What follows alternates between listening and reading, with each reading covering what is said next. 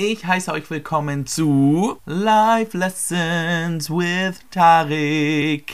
Irgendwie ist meine Stimme heute so ein bisschen angeschlagen, aber ich hoffe, dass es nicht schlimm ist. Vielleicht wird es ja jetzt auch einfach mit jeder Minute besser, in der ich rede. So, die erste Frage, die ich bekommen habe, bezieht sich auf Piercings.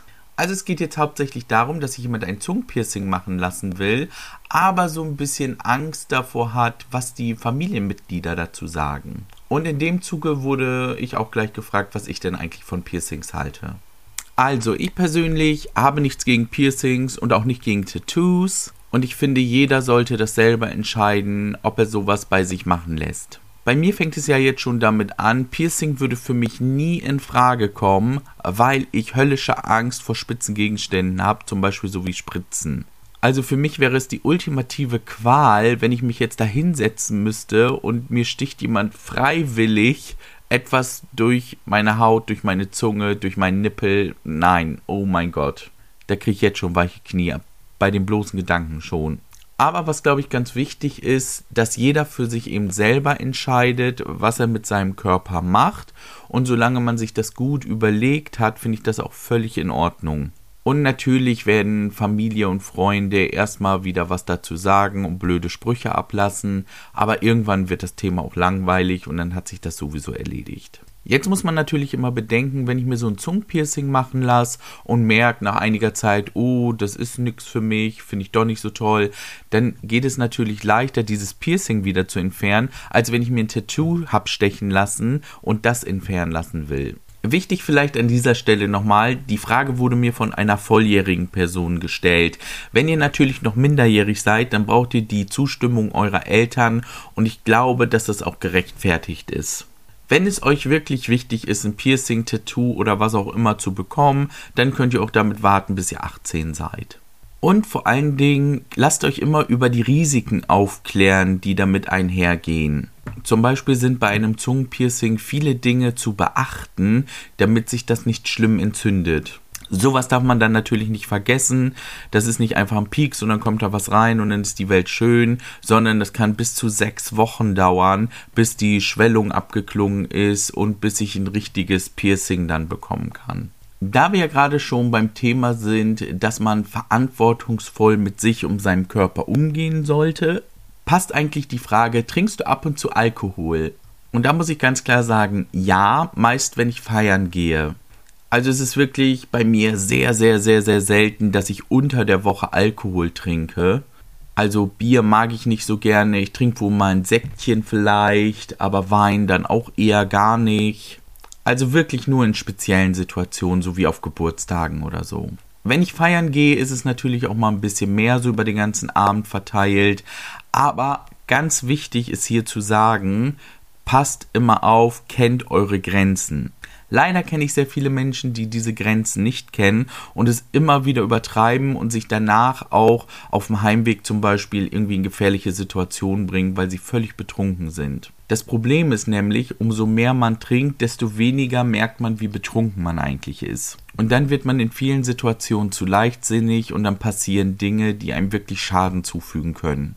Also mein Appell an euch alle, verantwortungsbewusst trinken macht nicht diese Druckbetankung mit, lasst euch von anderen nicht animieren, weil die meinen, ihr müsstet mehr trinken. Sondern wenn man zwischendurch mal das Gefühl hat, jetzt ist auch gut gewesen, dann ist auch gut gewesen. Wenn dann noch jemand ankommt und sagt, ach los, einer geht noch, nein, dann geht keiner mehr. Punkt.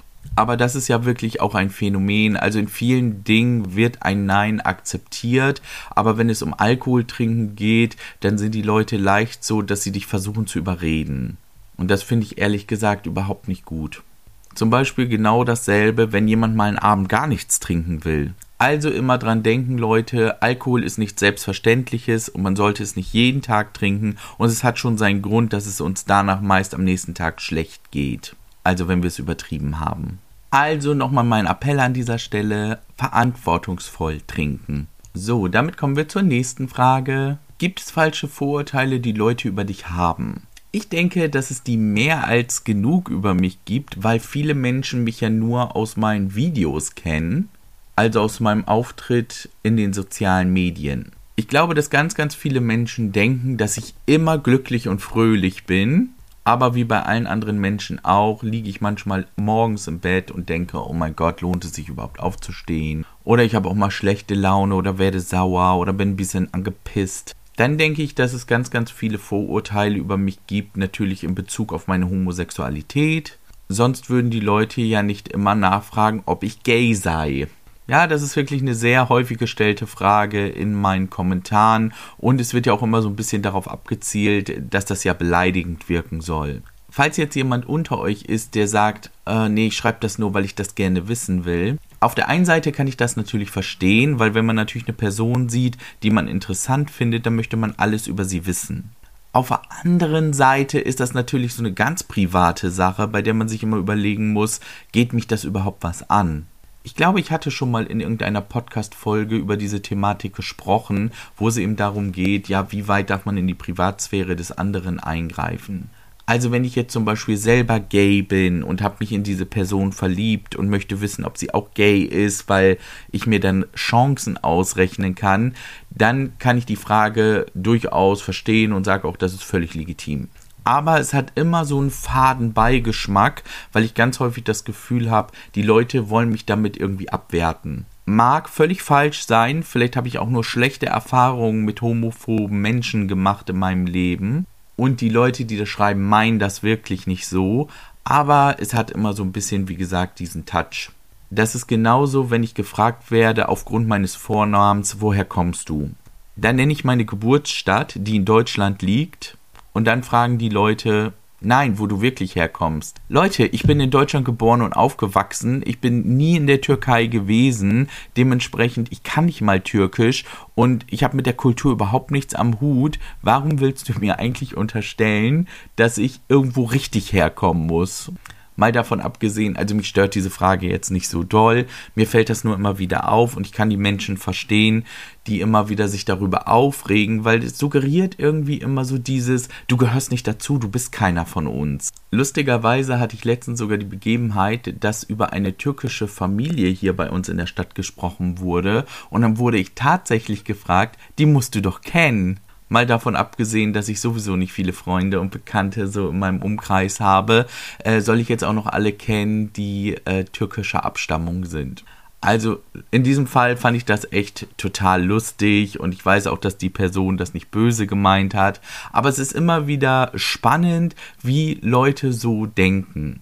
Das gleiche gilt aber auch bei der Homosexualität. Also wenn irgendjemand jemanden kennengelernt hat, der schwul ist, dann wurde ich immer gefragt, ah, den kennst du bestimmt. Ja, wir Schwulen, wir haben so ein Netzwerk, das geht um die ganze Welt und wenn du mir einen Namen nennst, dann kann ich dir genau sagen, wann der geboren worden ist, welche Blutgruppe der hat und welchen Beruf er ausübt und was er in seinem Leben noch so vorhat. Wir wissen alles übereinander. Nein, Spaß.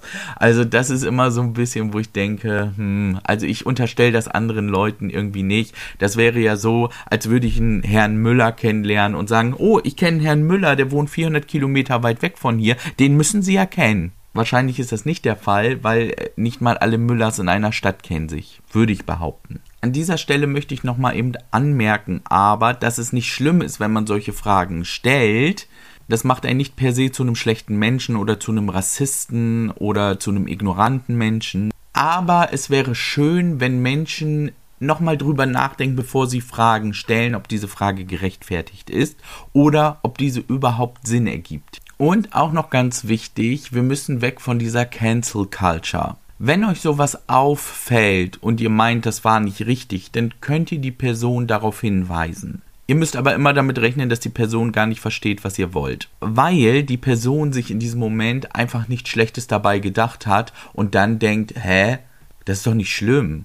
Zum Beispiel bei der Frage, bist du schwul? Die Person, die es fragt, hat nichts gegen Schwule, sondern fragt einfach aus Neugierde. So, und dann kommt das manchmal so bei den Leuten an, wenn man sagt, oh, das darfst du doch nicht fragen, dann denken diese Leute nicht so, oh, ich habe jetzt in die Privatsphäre des anderen eingegriffen, das sich nicht gehört, sondern die denken eher so, wieso, hä, das ist doch normal heutzutage, dass man das ist, dann kann man das doch auch fragen.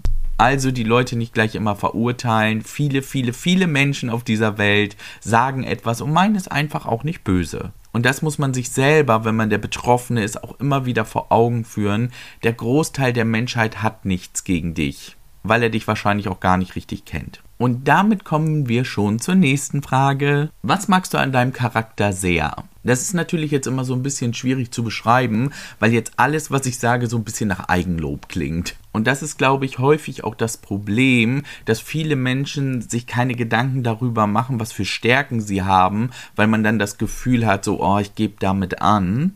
Da kann man sich doch besser mit seinen Schwächen beschäftigen und der ganzen Welt zeigen, oh, ich bin eigentlich nichts wert. Habe ich früher auch erlebt, aber es ist wirklich ganz, ganz wichtig. Wir haben alle tolle Eigenschaften und die müssen wir in den Vordergrund stellen. Aber wie eben gesagt, dadurch, dass wir uns eher mit unseren Schwächen beschäftigen, ist es auch mehr das, was wir nach außen tragen. Also Selbstliebe ist das Zauberwort. Ich weiß, das ist nicht einfach. Ich weiß in meiner Jugendzeit auch noch, dass ich mir gegenüber immer sehr, sehr kritisch war. Ich habe wirklich sehr häufig gedacht, dass ich nicht gut genug bin, dass ich nicht richtig bin, dass ich mich verändern muss. Und soll ich euch was sagen, das habe ich in alle Bereiche meines Lebens mitgenommen. Dadurch gab es immer Unsicherheit mit mir selbst und mit den Menschen um mich herum. Und dies führte dann auch häufig zu Situationen, wo es dann zu Streit kam aus völlig unwichtigen Dingen. Zum Beispiel war diese Unsicherheit das Problem für meine jahrelange Eifersucht. Ich habe ja damals meinen Mann kennengelernt und habe innerlich immer gedacht, dieser Mann ist viel zu gut für dich und wenn er die Chance hat, jemanden besseren zu nehmen, dann wird er ihn auch nehmen. Also die Eifersucht kam nicht daher, dass ich mangelndes Vertrauen in meinen Partner hatte, weil er hat mir auch überhaupt gar keinen Anlass gegeben, ihm nicht zu vertrauen, sondern vielmehr daran, dass ich unsicher war und das Gefühl hatte, ich bin nicht gut genug. Ja, man könnte jetzt anfangen zu gucken, woher rührt das, warum hat man das Gefühl, dass man selber nicht gut genug ist. Ich denke, hier gibt es sehr, sehr viele Ursachen, die dazu geführt haben können. Und ich glaube, wenn man das wirklich von sich aus selber nicht ablegen kann, dann muss man sich professionelle Hilfe über einen Psychologen, Psychotherapeuten suchen. Ich weiß, dass sich da heute immer noch sehr, sehr viele Menschen versperren, weil das wieder ein Zeichen von Schwäche ist. Nein, sich seine Schwächen einzugestehen, ist eine riesige Stärke. Denn wenn ich etwas gelernt habe, dann gehen nicht die Menschen kaputt, die schwach sind, sondern die Menschen gehen kaputt, die viel zu lange stark geblieben sind. Ich kann davon ein Lied singen. Ich habe auch immer gedacht, ich muss der Fels in der Brandung sein. Ich muss immer alles runterschlucken. Und Tarik, das ist doch alles gar nicht so schlimm. Na, reiß dich mal ein bisschen zusammen. Und eh dich versiehst, kannst du nicht mehr und bist völlig ausgebrannt. Und alle Menschen sagen zu dir, ja, da warst ja selber dabei. Ja, ist ja deine eigene Schuld, warum machst du das denn auch alles? Ja, danke für gar nichts. Also denkt immer daran, dass ihr auch an euch denkt. Natürlich ist es auch wichtig, an seine Mitmenschen zu denken. Also ihr sollt jetzt nicht alle super egoistisch werden und sagen, Hauptsache mir geht's gut. Aber wenn ihr das Gefühl habt, jetzt muss mal Zeit für euch her, dann fordert die ein. Ohne dass ich das geplant habe, zielt diese Folge irgendwie darauf ab, achtet auf euren Körper und achtet auf eure Seele. Deswegen müsste ich eigentlich jetzt an dieser Stelle Schluss machen, weil ich habe meine Appelle rausgehauen. Jeder von euch weiß jetzt, was er zu tun hat. Nein, kleiner Spaß. Ich suche jetzt aber noch eine Frage raus, die nicht ganz so ernst gemeint ist vielleicht, damit wir auch noch ein bisschen Quatsch reden können. Also hier wurde die Frage gestellt, morgens oder abends duschen. Ich denke, es ist eigentlich völlig egal. Also wenn ich etwas gemerkt habe, wenn ich abends dusche, ist es nicht so, dass ich morgens stinke wie ein Iltis. Ich bin dann eigentlich immer noch relativ frisch, deswegen glaube ich nicht, dass man unbedingt morgens duschen muss. Aber ich glaube, dass es einfach viel mit dem zusammenhängt, wie dein Tagesablauf sowieso aussieht. Also zum Beispiel, ich bin so ein Mensch, ich lasse ja auch das Frühstück ausfallen, weil ich morgens länger schlafen will. Daher würde es jetzt für mich wahrscheinlich keinen Sinn machen, mich morgens noch eher aus dem Bett zu quälen, um dann duschen zu gehen. Deswegen erledige ich das meist abends. Dann wiederum andere brauchen das aber vielleicht gerade, um morgens wach zu werden. Oder genießen einfach die Zeit nach dem Aufstehen eben schön warm zu duschen. Ja, wenn jetzt jemand von euch kommt und sagt, nein, ich dusche morgens kalt, kalt duschen ist besser. Du bist hardcore drauf. Ich weiß nicht, was ich dazu sagen soll. Also ich sterbe schon, wenn es nur lauwarm ist. Hier könnte man jetzt aber auch noch eben dazu sagen, dass man ja eigentlich nicht jeden Tag duschen soll, weil das nicht gut für die Haut ist und dass dann eine sogenannte Katzenwäsche schon reichen würde. Aber ich dusche echt jeden Tag und ich finde es auch irgendwie ein bisschen lässiger, sich einfach so von oben bis unten abspülen zu lassen, als dass ich mit dem Waschlappen an alle Stellen selber gehen müsste und dann muss man das ja auch noch so halb im Stehen machen. Nee, sorry. Gut, ihr wisst auf jeden Fall Bescheid. Und die nächste Frage. Beantwortest du alle deine DMs? Jein. Also, ich will alle meine DMs beantworten, aber ich schaffe das nicht immer zeitnah manchmal kriege ich wirklich so viele Nachrichten, dass ich es manchmal schaffe, so drei, vier Tage später zu antworten. Das ist natürlich bei mir eine Zeitfrage. Mit einem Fulltime-Job und nebenbei noch Social Media und nebenbei auch noch Hobbys und Ehe und Freunde mache ich das meist eigentlich abends kurz bevor ich ins Bett gehe und da habe ich dann natürlich nicht mehr fünf Stunden Zeit, alles zu beantworten. Aber ich versuche wirklich immer auf alles einzugehen, weil ich finde es immer total wichtig. Die Leute nehmen sich extra die Zeit, mir zu schreiben. Dann ist es eigentlich nur selbstverständlich, dass ich auch antworte. Ich finde, das hat auch ein bisschen was mit Respekt zu tun. Also, falls jetzt noch irgendeine DM von euch offen ist, die ich noch nicht beantwortet habe, sorry, ich werde es noch tun. Übrigens, ich meinte jetzt gerade auch DMs, also Nachrichten, die an mich geschickt werden. Bei Telonym habe ich aufgegeben, es sind einfach zu viele Fragen und ich mache ja nur jede Woche eine Podcast-Folge. Ich komme da überhaupt nicht hinterher. Deswegen auch hier wieder der Hinweis, wenn das Fragen sind, die in diesem Podcast auftauchen soll, dann schreibt das bitte immer dazu Podcast-Folge oder bitte im Podcast erwähnen, weil dann kann ich die ein bisschen bevorzugter behandeln, weil sonst erkenne ich bei Telonym überhaupt nicht, welche von euch sind oder von Leuten, die einfach nur so eine Frage stellen. Und denkt immer dran, liegt nicht abends im Bett und grübelt über diese ganzen Fragen nach, sondern stellt sie einfach mir. Ich hoffe, dass ich euch eine Antwort geben kann, die euch dann auch passt und gefällt und die euch weiterbringt. Und ich hoffe, wir hören uns das nächste Mal.